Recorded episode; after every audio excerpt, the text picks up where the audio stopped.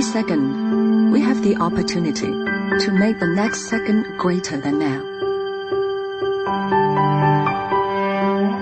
Because destiny isn't a matter of chance. It's a matter of choice.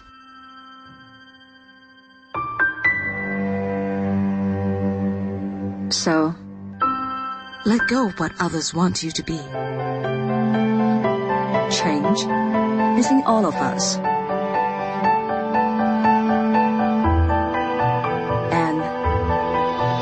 Only person you're destined to become is the person you decide to be.